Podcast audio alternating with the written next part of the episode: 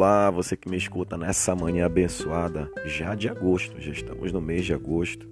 Estamos dando pontapé inicial nesse mês que Deus tem confiado a cada um de nós. Quero desejar um mês abençoado na sua vida, tá? Que você tenha realmente um mês de retomadas, de prosperidade, cheio da provisão de Deus. Deus é aquele que é sempre fiel em todo o tempo.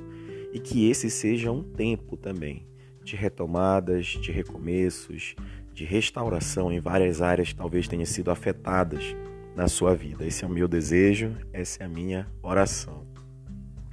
A emoção foi tão grande que ontem, né, nós tivemos o retorno dos cultos presenciais na ceia e eu fiquei até rouco de ter participado desses três cultos. Realmente é uma alegria muito grande.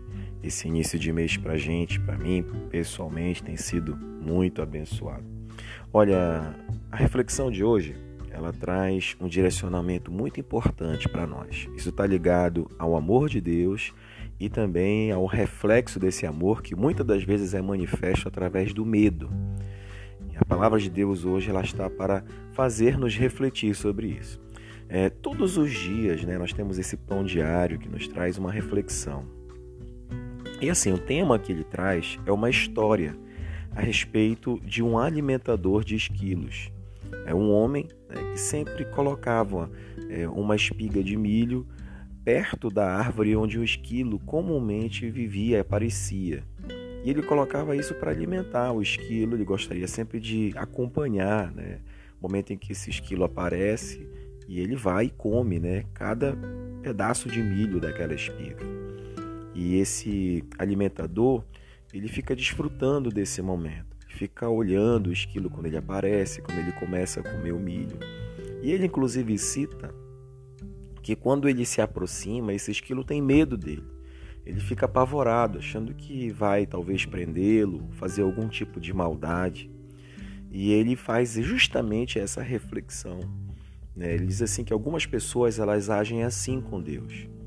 Elas fogem dele com medo não reconhecendo que ele as ama e provê ricamente para que desfrutem de tudo. E aí ele cita justamente o Salmo 65, que fala desse Deus que é abençoador, né? O Deus que provê. E, e eu queria também mencionar um texto que está lá em 1 João capítulo 4, que são, são dois versículos muito importantes, três melhor dizendo. Aí eu queria também trazer para todos nós hoje. Ele diz assim: Amados, amemo-nos uns aos outros, porque o amor procede de Deus e todo aquele que ama é nascido de Deus e conhece a Deus. Aquele que não ama não conhece a Deus, pois Deus é amor. Então, Deus ele se define como sendo o próprio amor. Ele é a personificação do amor. Aquilo que a gente entende sobre o amor muitas das vezes é alimentado por conceitos, sofismas totalmente seculares, que são direcionados por pensamentos humanos ou expressões de sentimento completamente humano. Mas a palavra de Deus, que é a verdade, ela nos traz essa visão sobrenatural daquilo que é o amor. O amor é uma pessoa, o amor é Deus. E lá no versículo 18, ele diz assim: No amor não existe medo. Antes, o perfeito amor, ele lança fora todo medo. Ora, o medo produz tormento. Logo, aquele que teme não é aperfeiçoado no amor. Essa comparação que ele fez com esse esquilo, né, que foge do seu alimentador achando que vai fazê-lo mal, é simplesmente porque ele não entende, ele não sabe que aquele alimentador, aquela pessoa, aquela figura humana, era justamente a pessoa que trazia a provisão do seu alimento. As nossas reações em relação a Deus, elas refletem muito do medo, porque nós ignoramos, nós não sabemos de fato quem Deus é. E a palavra de Deus, ela nos dá esse direcionamento.